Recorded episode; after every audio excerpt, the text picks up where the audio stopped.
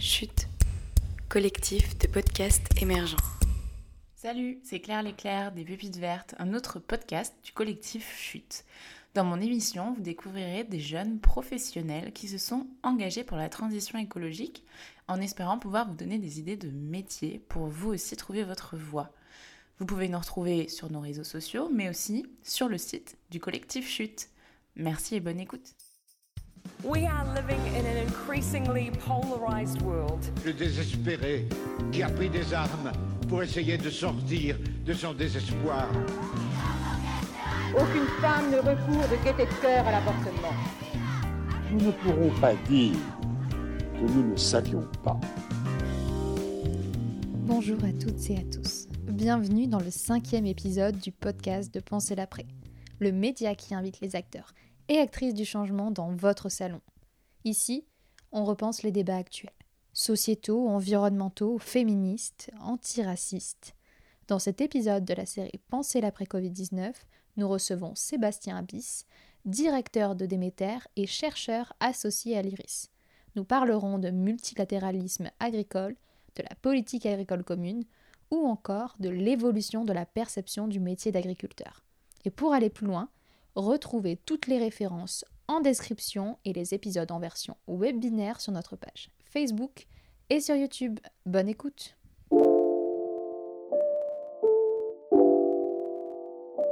Bonsoir à toutes et à tous, bonsoir Monsieur Abyss. On se retrouve donc ce soir pour le cinquième épisode de Penser l'après, la série de webinaires qui invite les acteurs du changement, mais également les experts dans votre salon. L'idée de cette série, c'est avant tout de pouvoir imaginer, penser, mais surtout anticiper ce que sera le monde post-coronavirus. Ce soir, on va pouvoir parler d'un thématique qu'on n'a pas du tout abordé pour le moment, qui est donc le secteur agricole, mais également l'alimentation.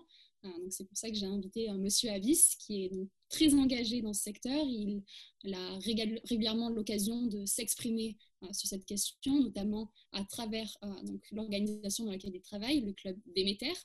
ce club actuellement publie chaque année un ouvrage qui est un peu une référence dans le milieu, puisqu'il traite notamment d'analyse prospective internationale sur l'alimentation, sur le domaine alimentaire et l'agriculture. Je vous remercie vraiment d'avoir accepté mon invitation.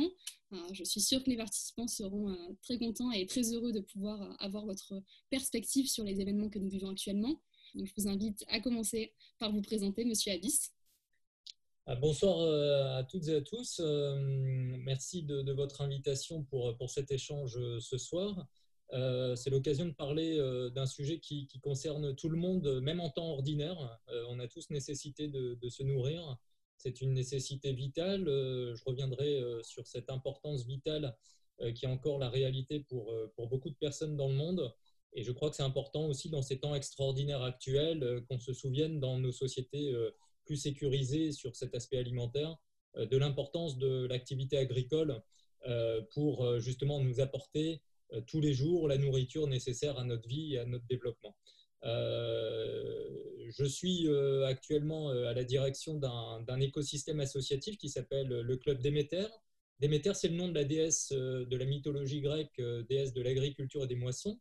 Et le Club Déméter est aujourd'hui un écosystème qui est composé de 66 entreprises françaises et européennes qui sont sur différents segments d'activité agricole vraiment de, la fourche à la fourchette. Nous avons également 18 établissements euh, d'enseignement supérieur partenaires, euh, parmi lesquels Sciences Po, euh, mais également des écoles d'ingénieurs agro, des écoles de journalisme ou de commerce. Nous avons trois ministères français associés à nos travaux et à nos réflexions. Et nous avons un groupe d'experts qu'on mobilise pour conduire nos différentes activités tout au long de l'année. À Déméter, on fait trois choses. On fait de la prospective, on regarde ce qui se passe sur la planète et on contribue au débat public sur euh, les questions agricoles et de sécurité alimentaire. Et puis, en parallèle, je suis euh, chercheur euh, associé à l'IRIS, l'Institut de Relations internationales et stratégiques, où depuis quelques années maintenant, j'essaye de combiner les analyses géopolitiques avec les questions agricoles et alimentaires, sujet qui me passionne depuis bientôt 20 ans. Je vous remercie pour cette présentation. Je vais commencer avec une question qui rentre très rapidement dans le vif du sujet. Euh, la crise actuelle, elle a provoqué des chamboulements, notamment dans l'alimentation, mais aussi au niveau des relations euh, qu'entretiennent les pays euh, sur cette question. on a pu le voir, des pays en quelque sorte qui refusent justement de partager leur production avec le reste du monde. Ça entraîne un déséquilibre sur le marché. Est-ce que vous pensez que ça annonce un risque d'éclatement dans le multilatéralisme agricole que l'on a pu construire? Bon, alors avant de, regarder l'actualité très chaude liée à la crise euh, du, coronavirus et de ses conséquences sur les marchés, euh, je, tiens tout d'abord à rappeler que nous avons aujourd'hui euh, une mondialisation des systèmes agricoles et alimentaires qui d'abord n'est pas dans l'absolu atteinte. seuls 10% des productions agricoles aujourd'hui sur la planète se retrouvent sur les marchés mondiaux. C'est-à-dire que l'écrasante majorité des choses qui sont produites en agriculture et qui sont dédiées à l'action euh, alimentaire restent d'abord dans les pays. C'est important de le rappeler. Alors on a des différences selon les produits. Euh, si vous prenez le blé, c'est à peu près 20% de la production qui est internationalisée. Si vous êtes, euh, par exemple, dans le cas du riz, on est plutôt à 10%. et puis si vous prenez les fruits et légumes, euh, la catégorie fruits et légumes, on est plutôt entre 3 et 5% Donc, selon la catégorie de produits agricoles et alimentaires, leur internationalisation est, pas, euh, pas, identique, mais globalement, euh, l'essentiel des productions reste d'abord à l'intérieur des pays et contribue principalement à la sécurité alimentaire à domicile. Je, rappelais ce premier point parce que nous avons eu une augmentation des flux internationaux agricoles et alimentaires ces dernières années pour deux raisons principales deux raisons principales. Euh, tout d'abord des réalités géopolitiques, c'est-à-dire qu'aujourd'hui, on a euh, dans une partie du monde euh, des capacités géographiques à cause des disponibilités en eau, en terres arables, d'un climat qui va être plus favorable, de produire régulièrement en agriculture et donc d'avoir une espèce de production alimentaire stable qui a dégagé au fil du temps des excédents mobilisables et valorisables pour le commerce international. Et c'était d'autant plus important d'avoir quelques pays qui étaient en capacité d'exporter au-delà de leur production nationale parce que, en parallèle, nous avions une quantité croissante d'États dans le monde qui avaient recours et nécessairement recours aussi au marché international pour compléter leur production nationale.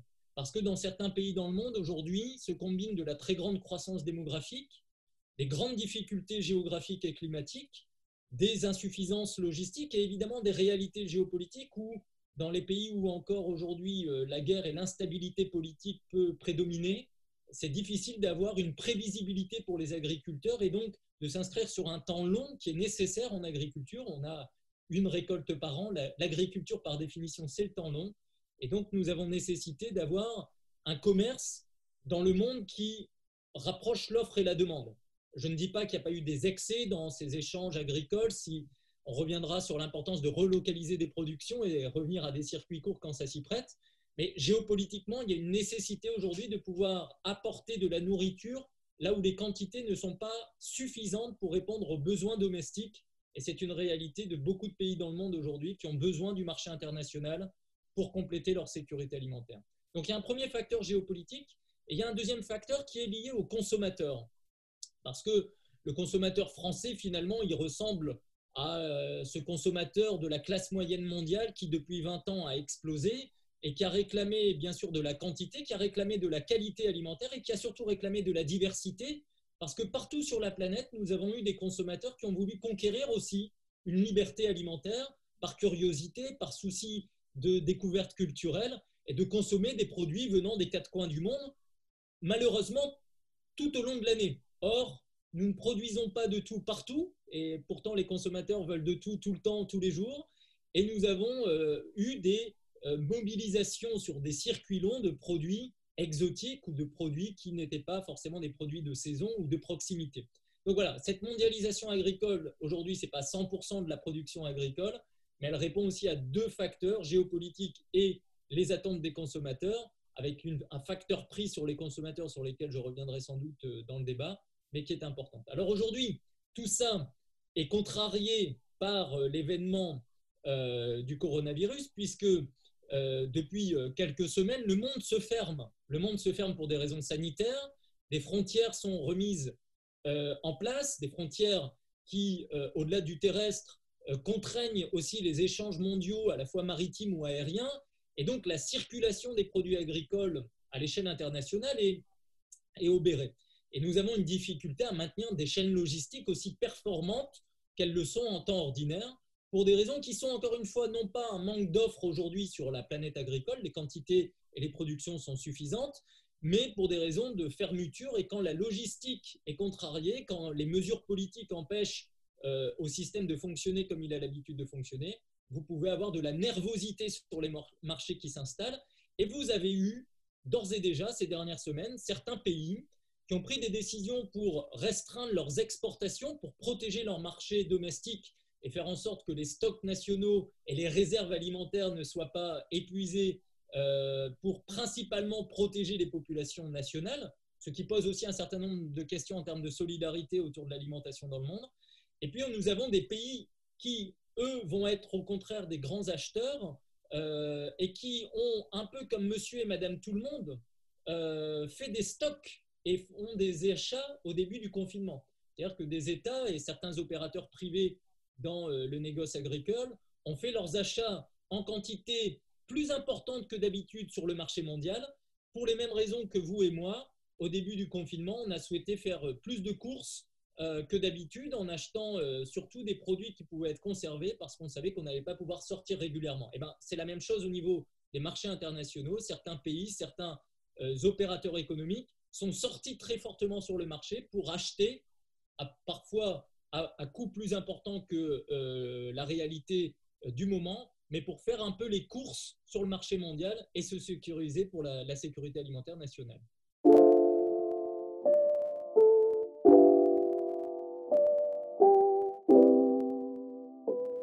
Remercie pour votre réponse et puis euh, je mentionnais également cette guerre et et, ces pays qui préfèrent garder pour leur consommation nationale les produits. Je pense également euh, aux États-Unis qui conservent leur production laitière.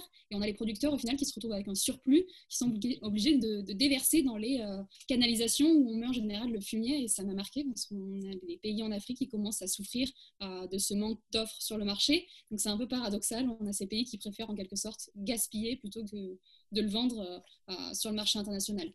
Ensuite, j'ai une autre question au niveau de la mondialisation, encore une fois, on, voit la Chine a pris un rôle assez euh, prépondérant sur le marché euh, agricole. Est-ce que vous pensez que sa dominance, elle va être remise en question avec la situation actuelle? Alors, euh, avant de parler de la Chine, je voudrais juste apporter un commentaire technique par rapport à ce que vous avez mentionné, parce que je crois que c'est très important d'avoir à l'esprit qu'il y a des réalités sanitaires qui obligent parfois des producteurs à jeter la nourriture si elle n'est pas en capacité d'être stockée et très vite achetée par euh, les consommateurs ou euh, les différents acheteurs. Les produits laitiers sont des produits euh, sensibles, ce sont des produits frais où la question de la sécurité sanitaire est drastique.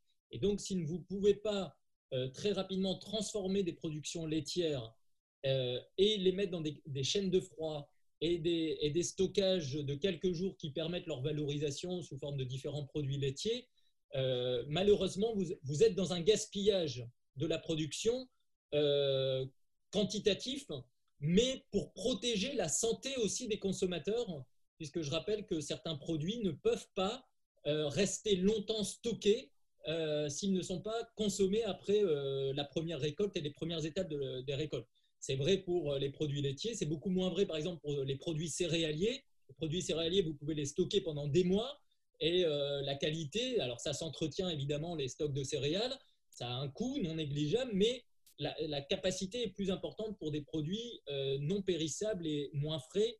Et les produits laitiers répondent à des cahiers des charges sanitaires drastiques. Et encore une fois, on a euh, ce que vous mentionnez, qui est à la fois interpellant et en même temps, ça protège les chaînes alimentaires de risques sanitaires importants. Donc, ça, ça me semble important de le mentionner.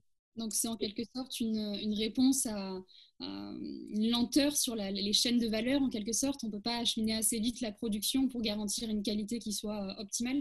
Oui, et puis on a euh, sur les, produits laitiers, c'est un problème qu'on a aujourd'hui en France sur le marché, c'est qu'on a euh, beaucoup moins de consommation de fromage et de certains types de fromages qui se trouvent davantage en épicerie ou sur des marchés. On a fermé des marchés, les gens vont moins dans les épiceries, vont plus dans les supermarchés. Donc, il y a certains types de fromages qui ont été beaucoup moins achetés depuis quelques semaines. Et donc, on a des producteurs qui n'ont pas toujours trouvé les débouchés et les clientèles habituelles.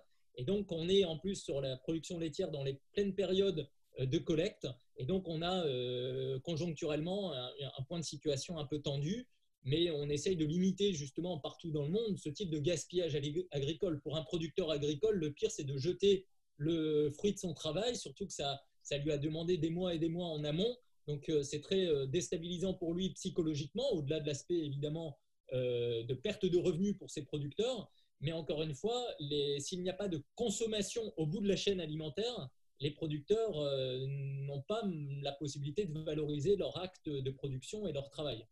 Mais la question du lait nous permet de revenir à la Chine. Parce que la Chine, euh, c'est un, pays qui, euh, aujourd'hui, euh, il faut regarder plusieurs aspects sur la sino-mondialisation agricole. La, la, première chose, c'est que aujourd'hui, la Chine est à peu près le premier producteur de tous les produits du monde agricole.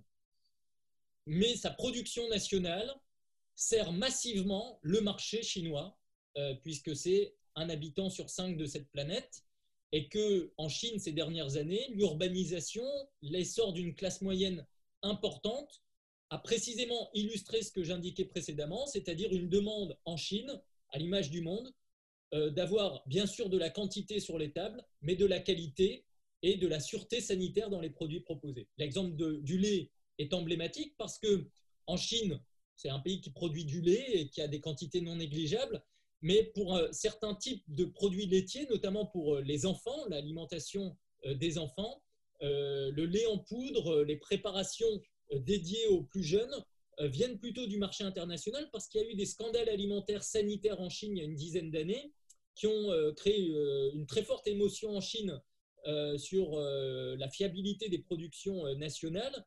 Et quelque part, aujourd'hui en Chine, beaucoup de consommateurs de la classe moyenne, pour nourrir leurs enfants, sont rassurés quand ça vient du marché international et notamment d'Europe et de France où les produits laitiers sont euh, très sûrs, euh, très sécurisés et de, bonne qualité. Et euh, cette qualité européenne et française en produits laitiers, notamment pour nourrir les plus jeunes, est très appréciée des consommateurs chinois. Donc la Chine aujourd'hui, il faut comprendre une chose, c'est qu'elle est à la fois l'un des grands pays producteurs agricoles de la planète, y compris sur des segments sur lesquels on ne l'attendait pas forcément, type le vin, la Chine produit énormément de vin aujourd'hui. Elle a développé une viticulture importante et les vins chinois sont à la fois euh, plus importants en quantité et la qualité progresse année après année. Mais à l'image, à l'image de la viticulture, la Chine euh, a à la fois besoin de compter sur ses productions nationales, mais achète massivement sur les marchés internationaux parce qu'elle ne produit pas assez non plus à l'échelle nationale. Et surtout, la Chine veut combiner ces productions euh, nationales avec de la qualité et de la diversité venant des marchés internationaux. Et quelque part, la Chine, depuis 10-15 ans, a commencé à la fois à investir dans le monde dans des euh, outils de production, elle a racheté des usines, elle a racheté des entreprises de l'amont, de l'aval, elle a fortement investi les chaînes logistiques et les infrastructures, y compris les, dispositifs portuaires et des, lignes des lignes ferroviaires, y compris en Europe ou en Amérique latine, pour permettre de euh, sécuriser ces approvisionnements alimentaires. Euh, et il suffit de regarder par exemple les lignes de chemin de fer en, Afrique de l'Est que la Chine a pu construire au niveau de l'Éthiopie.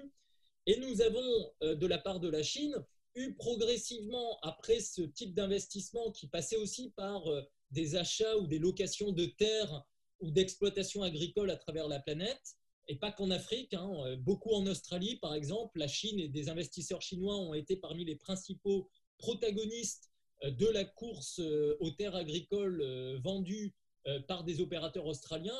L'Australie est un peu la grande ferme du monde à vendre, et la Chine s'est précipitée par exemple sur ce terrain de jeu.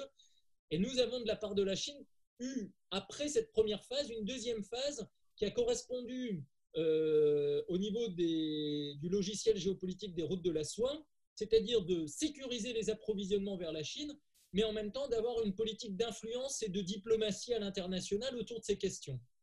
Et donc, la Chine essaye de sécuriser ses approvisionnements, mais la Chine n'a pas fait qu'investir dans les outils de production, Elle a aussi investi les enceintes internationales et donc elle a pris la, tête de la direction de la FAO, l'organisation onusienne de l'agriculture et de l'alimentation, depuis un an. Euh, la Chine cherche à jouer aujourd'hui fortement sur le système normatif et toutes les réglementations euh, sanitaires des productions agricoles et alimentaires. Je crois que c'est important et ça fait partie des, grands enjeux de la décennie. C'est que dans le monde euh, actuel et à venir, les questions des normes, des règles, des cahiers des charges euh, vont prendre une place considérable et beaucoup de normes viendront de Chine et le vent de Chine souffle fortement sur le système normatif international. Et quelque part, dans la bataille qui se joue avec Washington, euh, il y a une bataille commerciale, il y a une bataille normative et juridique très importante aujourd'hui. Les questions agricoles sont complètement au cœur de ce jeu de rivalité entre euh, les États-Unis et la Chine. Et puis, sur la Chine et la sino-mondialisation, ce qui est important euh, de rappeler, c'est que nous avons peut-être, avec la crise du Covid, mis en lumière que depuis dix ans, finalement, la mondialisation, tout secteur confondu, n'a pas forcément énormément euh, progressé. La crise financière internationale a quand même mis un sérieux coup d'arrêt à la propagation euh, de chaînes de valeur larges et à la mondialisation comme on l'avait pu la constater dans les années 90 et les années 2000. Je crois que depuis dix ans, la mondialisation n'a pas forcément euh, connu une très grande intensification. En revanche, depuis dix ans, nous avons eu un développement significatif de la sino-mondialisation. Et aujourd'hui, on s'aperçoit que peut-être des chaînes de valeur, y compris dans le domaine agricole et alimentaire, dépendent beaucoup trop de la Chine et qu'on a insuffisamment multipolarisé euh, les relations extérieures, les chaînes de valeur, et finalement, euh, la Chine contrôle un certain nombre de domaines stratégiques. Euh, on le voit dans la santé, on est en train de s'en rendre compte dans le domaine agricole et alimentaire, je vais jusqu'au bout du propos, un peu pour provoquer, pour rappeler que euh, la Chine a investi des secteurs stratégiques euh, sur lesquels l'Europe ou la France ont pensé peut-être parfois à tort qu'ils n'appartenaient pas à l'avenir et qu'ils n'étaient pas des secteurs importants, parce que avoir de l'industrie primaire ou secondaire à portée de vue et dans nos villes ou autour de nos villes, ce n'était pas forcément quelque chose de souhaité par la société. Euh, on s'aperçoit précisément de toute l'importance d'avoir aussi des chaînes de production à proximité euh, autour de la santé, mais aussi de l'agriculture, et qu'on ne peut pas euh, dépendre de ce qui va se passer à l'autre bout de la planète sur ces segments importants pour la vie de tout le monde. Ça me permet de rebondir et justement de passer à, une autre de mes questions. cette question de filière et de secteur stratégique, c'est quelque chose qui, très énoncé notamment par les États-Unis. Ils ont euh, mis en place tout un plan pour euh, définir des secteurs stratégiques pour leur économie et pour leur pays, notamment euh, l'agriculture, la santé ou la défense.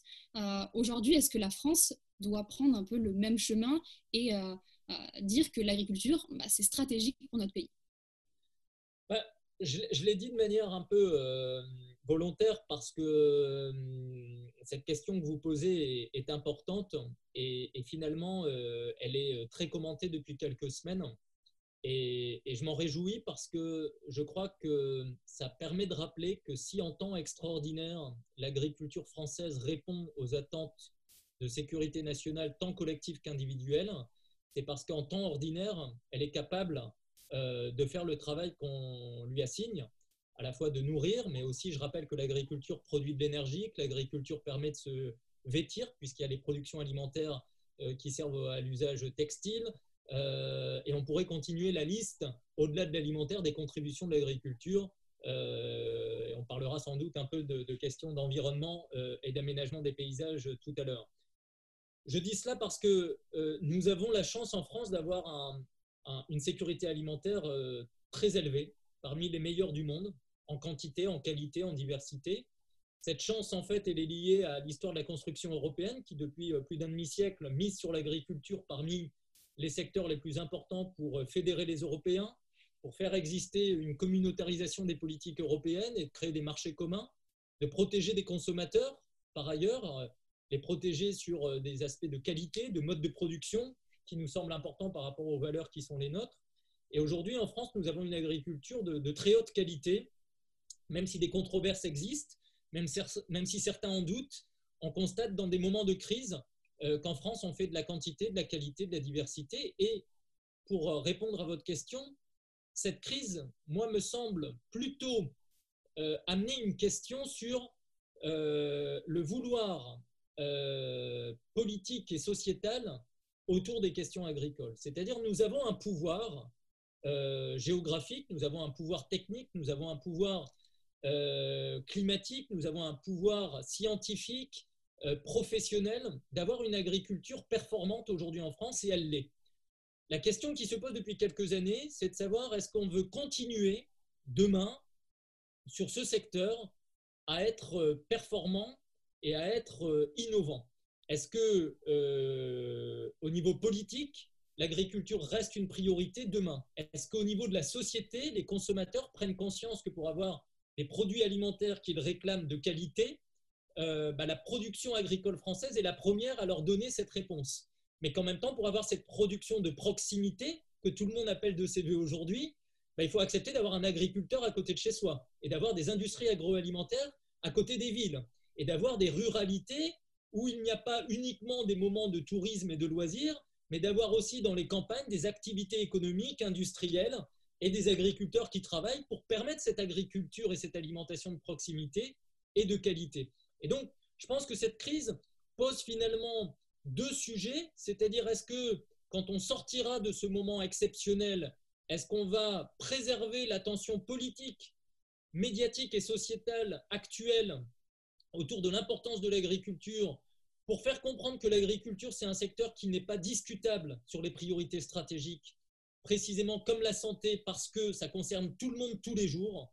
Hein, c'est la grande force des questions agricoles et, des questions de santé, hein, c'est que ça concerne tout le monde sur la planète, tous les jours, plusieurs fois par jour. Si vous enlevez la santé et l'alimentation, les, les autres secteurs d'activité sont un peu moins importants et ce confinement nous le montre bien.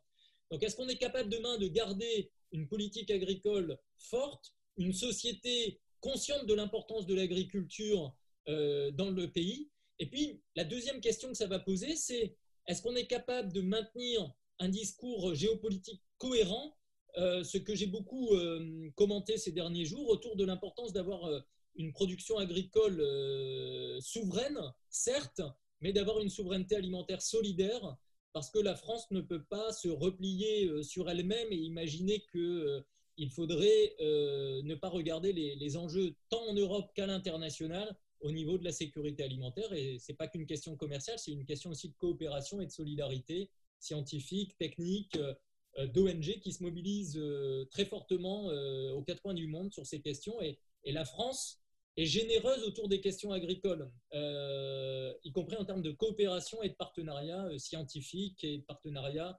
institutionnel euh, ou les pouvoirs publics autour des, grands enjeux agricoles et alimentaires sur la planète. Donc je crois que c'est important de préserver cette ouverture internationale demain et donc d'avoir une souveraineté alimentaire qui soit solidaire, solidaire nationalement avec nos producteurs et en même temps responsable à l'international par rapport aux enjeux géopolitiques qui nous entourent.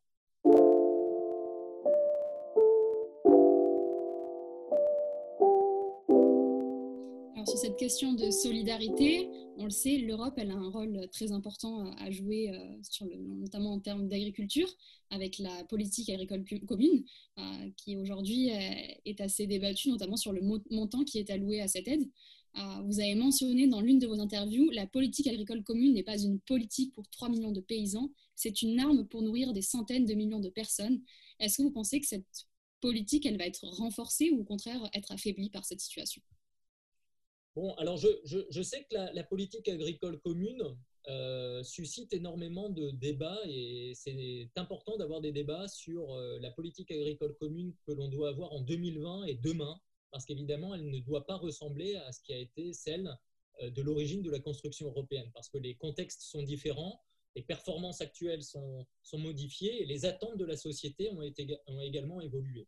Ceci dit, je crois que c'est important de rappeler que euh, la politique agricole commune, euh, au lancement, tout comme aujourd'hui, euh, et merci de reprendre les propos que j'ai pu tenir à ce sujet récemment, c'est juste pour faire de la pédagogie, c'est-à-dire qu'aujourd'hui, quand vous avez une politique communautaire, la seule, je le rappelle, de l'Union européenne, ce qui permet de continuer à donner du sens aussi politique et au vivre ensemble européen qui est autour des questions agricoles, ça permet d'apporter de la nourriture à 500 millions d'habitants en Europe et de la nourriture en quantité, en qualité et en même temps avec une très grande diversité parce que l'élargissement de l'Union européenne au fil du temps a fait que les productions agricoles européennes non seulement se renforçaient en quantité, se renforçaient en qualité parce qu'il y avait des exigences normatives et de, et de règles qui tiraient les agricultures européennes vers le haut, mais nous avons eu aussi une complémentarité de production. L'élargissement de l'Europe à l'Est euh, depuis 10-15 ans a fait que les productions d'Europe de l'Est, qui ne sont pas tout à fait les mêmes que celles de l'Ouest, sont venues compléter, enrichir la variété de l'agriculture européenne. Je crois que c'est très important de rappeler ça, parce que le grand gagnant de cette politique agricole commune, c'est d'abord le consommateur. Le consommateur européen a aujourd'hui cette nourriture, encore une fois, pardon d'insister, mais je crois que ce triptyque est important parce que ce n'est pas la réalité mondiale, mais en Europe, ce triptyque euh, qui nous donne notre sécurité, c'est de la quantité, de la qualité et de la diversité, à un coût extrêmement bas. Je rappelle que la nourriture coûte pas plus cher aujourd'hui. On a plutôt eu, tendanciellement ces dernières années, une baisse de la dépense moyenne de chacun dans son budget mensuel dédié à l'alimentation, alors que l'alimentation progressait en qualité. Euh, donc ça, ça ouvrira un vrai sujet après la crise.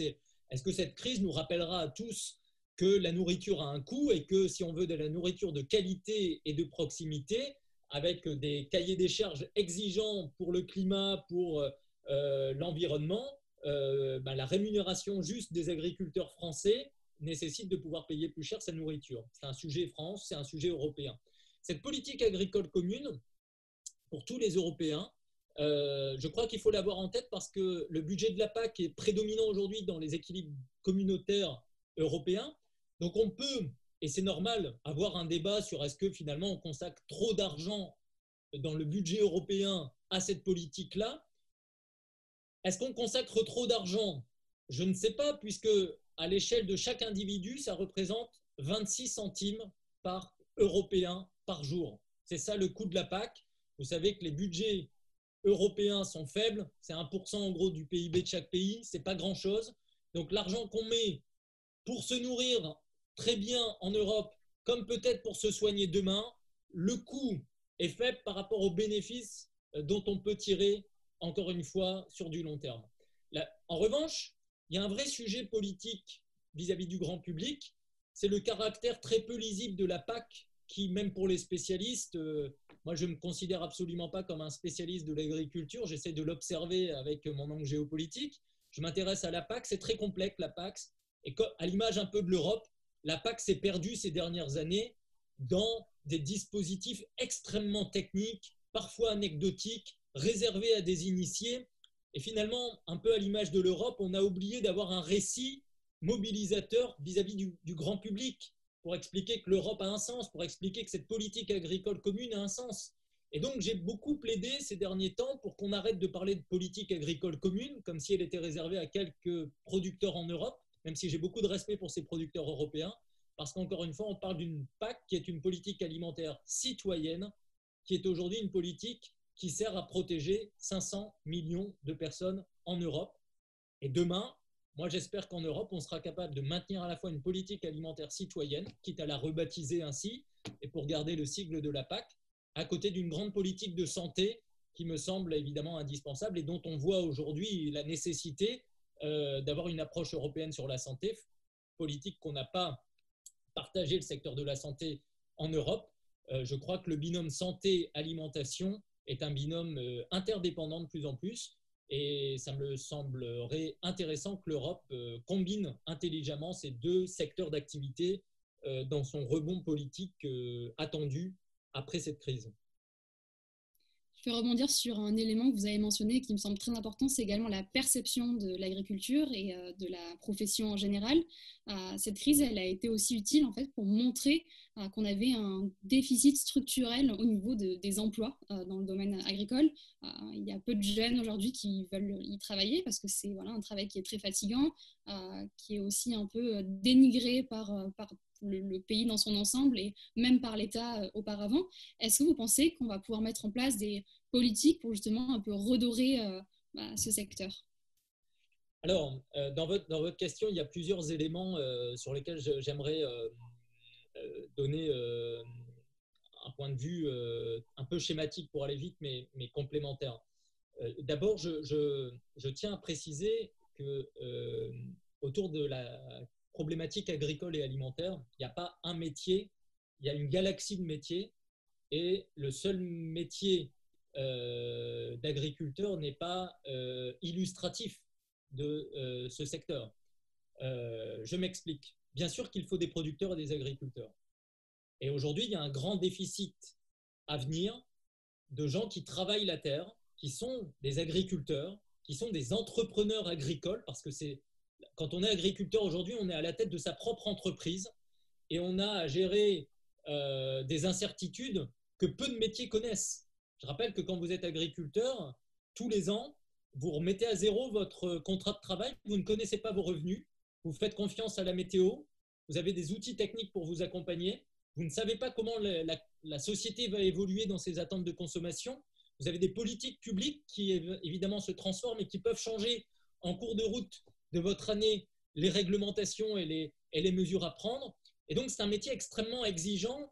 Et finalement, aujourd'hui, quand vous discutez avec des agriculteurs, vous apercevez qu'ils font plusieurs métiers tout au long de la journée. Ils sont à la fois euh, branchés sur leur ordinateur, ils sont euh, dans leur champ, ils sont euh, au regard de la société, ils discutent avec d'autres professionnels d'autres secteurs.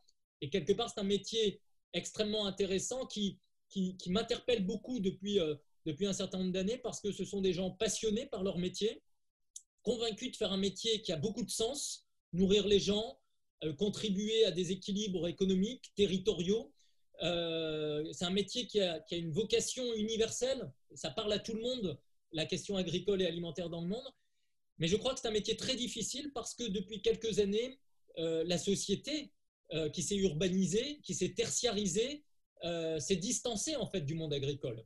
Et le monde agricole a mal euh, vu venir le développement de cette société urbaine euh, où aujourd'hui en France en 2020, la plupart euh, des personnes n'ont pas de lien avec des agriculteurs, ils ne les voient pas, ce n'est pas leur environnement physique, on vit plus dans les campagnes, mais la plupart des Français aujourd'hui n'ont pas de parents ou de grands-parents agriculteurs, ce qui était une réalité il y a un demi-siècle. Il y a 50 ans en France, vous aviez euh, bonne chance d'être enfant d'agriculteur ou d'avoir euh, un de vos grands-parents qui était agriculteur. Cette réalité sociodémographique a complètement changé aujourd'hui et donc il y a une distanciation qui s'est établie. Ce qui fait que bah, depuis quelques années, entre un, un, message un peu global comme quoi le 21e siècle serait le siècle de l'immatériel, des services, et qu'il n'y avait pas d'avenir dans des métiers industriels ou des métiers agricoles, et puis de l'autre une société qui ne s'est plus beaucoup posé la question de savoir d'où venait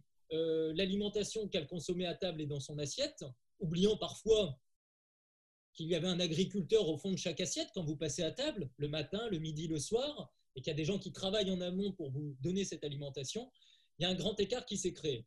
Donc, c'est très important aujourd'hui d'avoir en tête que c'est un métier euh, agricole qui est euh, intéressant. Aujourd'hui, quand on est agriculteur en France, on est aux commandes d'une entreprise avec des incertitudes environnementales. Il faut pouvoir produire très bien pour l'écologie. Il faut pouvoir suivre les marchés internationaux. Il faut être très armé en mathématiques et en data parce que c'est un métier très digitalisé qui utilise aujourd'hui toutes les technologies modernes de tous nos métiers. Les agriculteurs n'ont pas de problème à travailler avec le confinement. D'abord, ils sont obligés d'être en, en déconfinement parce qu'ils sont sur le champ et travaillent mais en même temps, ils ont l'habitude de télétravailler parce que leur outil principal de travail aujourd'hui, c'est aussi l'ordinateur et, Internet et le smartphone. Donc, ce sont des métiers extrêmement modernes, mais encore une fois, hyper intensifs en savoir et en connaissance. Je crois que c'est très important. C'est vrai en France, c'est vrai dans le monde. Mais je complète ce propos parce que on croit à tort que quand on parle de métier sur l'agriculture, euh, il y aurait que euh, comme métier possible d'être agriculteur. Il y a plein d'autres métiers. Il y a une galaxie de métiers dans les chaînes de transformation, dans le commerce, dans la logistique, dans la distribution, dans la restauration. Et moi, j'ai toujours plaidé que quand on parlait d'agriculture et d'alimentation, on est vraiment une approche très holistique de la question. Je l'ai dit tout à l'heure, ce qu'il y a de beau avec l'agriculture, c'est qu'elle convoque à peu près toutes les thématiques du monde. Vous parlez de géographie, vous parlez d'histoire, vous parlez de culture, vous parlez de science, vous parlez d'environnement, vous parlez de, commerce, euh, de politique, de sociologie. Il y a très peu de sujets qui convoquent autant de disciplines et de matières en même temps. Et l'autre élément, c'est que quand vous vous intéressez à ce secteur agricole et alimentaire, il y a une panoplie de métiers à faire, des, métiers euh, qui se combinent pour une chaîne performante. Et encore une fois, j'appelle tout le monde à regarder euh, tous les métiers de service aussi qui existent dans le monde agricole euh, et qui complètent les métiers de production et les métiers de distribution ou de transformation. Il y a plein de métiers de service. Et je rappelle qu'en France, nous avons des grandes entreprises qui emploient énormément aujourd'hui dans ce secteur et qui n'emploient pas que de la main-d'œuvre agricole, mais qui emploient plein d'étudiants, notamment aussi de sciences politiques, pour comprendre un peu ce qui se passe sur la planète ou ce qui va se passer en termes de comportement de société. Donc, est-ce que cette crise va nous réveiller sur l'attractivité de ces métiers? Euh, Peut-être, peut-être. Je rappelle par ailleurs, néanmoins, euh, que ce sont des métiers au niveau de la production agricole qui sont des métiers difficiles. J'ai un peu évoqué l'incertitude permanente qui règne autour de, de ce secteur d'activité et pour cet emploi. Il y a aussi, il ne faut pas le cacher, une pénibilité physique et euh, d'ailleurs, on s'aperçoit, euh, c'est assez intéressant de voir qu'un euh, certain nombre de, Français ont cherché ces dernières années de revenir à la terre, hein, expression qui a été utilisée. Moi, je trouve ça très intéressant parce que je pense que ça participe d'une prise de conscience de l'importance de l'agriculture et de ses métiers. En même temps, beaucoup qui s'y exercent se rendent compte que c'est très difficile et que même avoir un jardin potager qu'on essaye d'entretenir et qui soit performant chez soi, c'est compliqué et que ça nécessite un entretien quotidien. Et donc, euh, il y a aussi euh, un élément non négligeable. Tout le monde ne peut pas s'improviser agriculteur euh, demain. C'est un métier difficile qui, encore une fois, nécessite des connaissances. Et je crois que tout l'intérêt demain, c'est d'imaginer que les professionnels actuels soient capables de tendre la main à des nouvelles générations et à des gens qui viennent hors du monde agricole mais qui ont envie de s'investir sur ces métiers. et qu'inversement, tous les urbains, tous les jeunes, tous ceux qui ont envie de s'investir sur ces métiers et ces, et ces euh, créneaux d'activité euh, regardent positivement tout ce qu'ils pourraient apprendre de professionnels expérimentés qui ont envie aussi de partager des savoirs et de cultiver un vivre ensemble sur ces questions. Justement, sur cette question de retour à la Terre, euh, est-ce que vous pensez que cette crise, elle va pouvoir amener en quelque sorte une résurgence d'une agriculture qui soit en circuit court et surtout décentralisée alors oui, je pense qu'en fait, on a avec euh, la crise actuelle, d'abord, euh, euh, je, précise que je, me garderai bien de dire tout ce que cette crise va provoquer. je pense que cette crise va surtout amplifier des tendances qui pouvaient déjà être à l'œuvre par le passé, et que cette crise ouvre, comme on vient de le voir, un certain nombre de questions ouvertes aujourd'hui sur lesquelles on n'a pas forcément des réponses et qui sont des questions qui permettent de reprendre conscience de ce qui est essentiel et de ce qui va être peut-être moins important et peut-être plus anecdotique. Est-ce que demain, on va être capable de renforcer une tendance qui était euh, d'attente de circuits courts? Oui, je le pense. D'abord parce que, je l'ai dit, on va avoir des chaînes de valeur qui vont se rétrécir par rapport à leur internationalisation. Ça ne veut pas dire qu'elles vont revenir uniquement sur des circuits extrêmement courts, et qu'on va avoir des approches parfois plus régionales dans la mondialisation. À ce titre, d'ailleurs, la réponse de l'Europe d'avoir un grand espace régionalisé euh, commun montre tout l'intérêt du projet européen. Je crois que le projet européen en 2020 euh, reste extrêmement pertinent et il faut le, cultiver. Euh, au niveau des circuits courts, il, y a deux choses que, j'aime bien rappeler. C'est que d'abord, il y a des, circuits courts possibles et il y a des circuits courts euh, envisageable. Alors, les circuits courts possibles, euh, aujourd'hui, quand euh, vous prenez certains types de produits, vous ne les aurez pas en France demain, malgré toute la volonté ou les investissements qu'on voudrait faire. Il y a certains fruits et légumes qui ne viendront jamais de la métropole. Mais vous avez, grâce au territoire ultramarin, certains produits en fruits et légumes, je pense à la banane, qui montrent que la France agricole et alimentaire est riche aussi de ces territoires ultramarins. Mais ils ont besoin de circuits longs pour arriver dans les euh, supermarchés et les domiciles des habitants de la métropole. Quand vous vous levez demain matin euh, et que vous allez faire votre petit déjeuner, si vous prenez un café, un thé et éventuellement vous consommez euh, du chocolat, le cacao, le thé, le café, ce sont des produits qui viennent de circuits longs quand vous êtes en Europe et en France. Et il me semble qu'il serait difficile d'imposer demain aux consommateurs français ou européens une interdiction à consommer du thé, du café ou du chocolat parce que le circuit court euh, européen et français ne le permet pas. Je dis cela parce que quand demain matin, vous allez peut-être accompagner votre petit déjeuner d'un croissant, bah, votre croissant il vient plutôt d'un circuit court quand vous êtes en France, parce qu'on est un grand pays de production céréalier. Mais quand vous êtes euh, de l'autre côté de la Méditerranée, vous avez euh, des croissants qui viennent plutôt de circuits longs.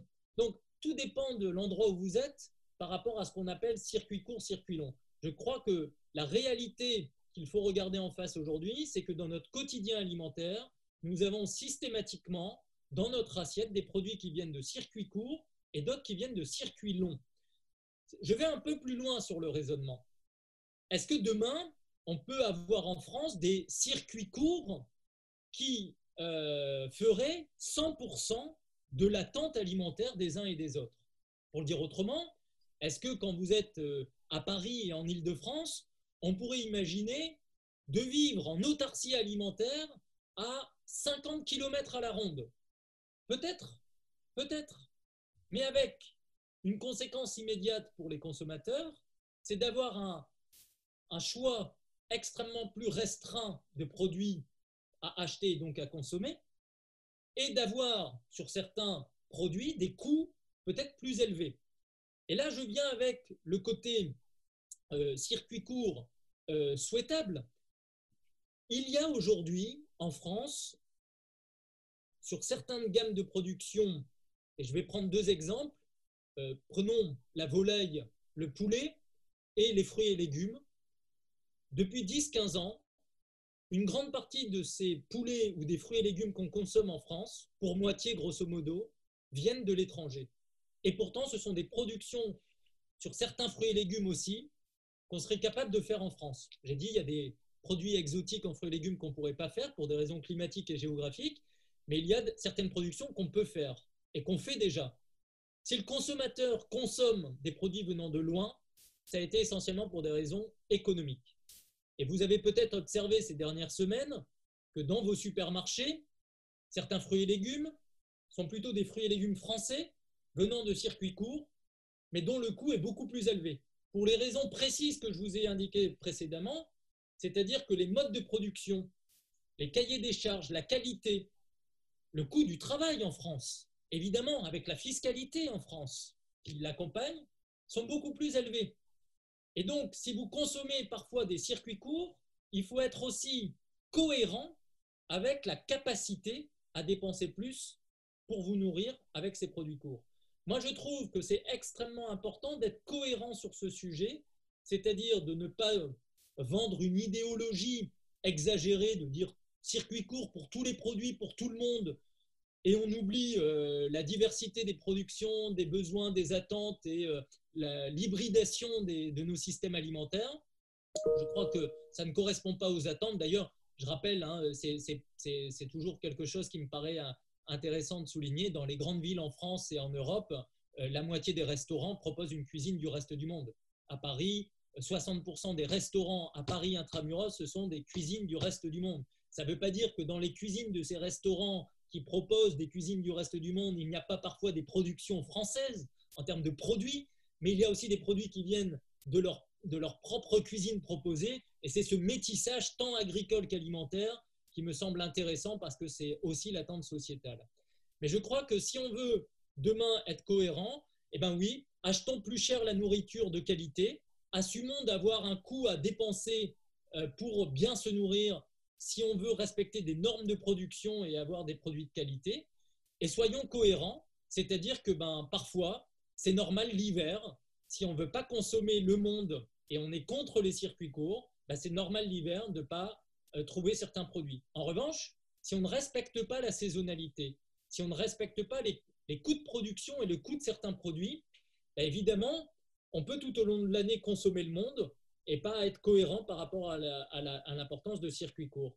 Maintenant, je, voudrais finir ce point sur ce que j'ai dit précédemment. Si on veut des circuits courts alimentaires, il faut accepter d'avoir des agricultures et des agriculteurs à côté de chez nous. Or, ces derniers temps, on a bien vu qu'une partie de la société ne voulait surtout pas avoir des agriculteurs, des vaches, des coqs qui chantent à côté de leur domicile, y compris à la campagne. Et donc, je m'interroge, je me questionne sur cette attente d'un côté de circuits courts alimentaires et ce rejet de l'autre d'avoir des producteurs et des agriculteurs à côté. Euh, ça me semble un paradoxe sur lequel, en tout cas, ça nécessitera d'avoir une plus grande cohérence demain dans le regard sociétal.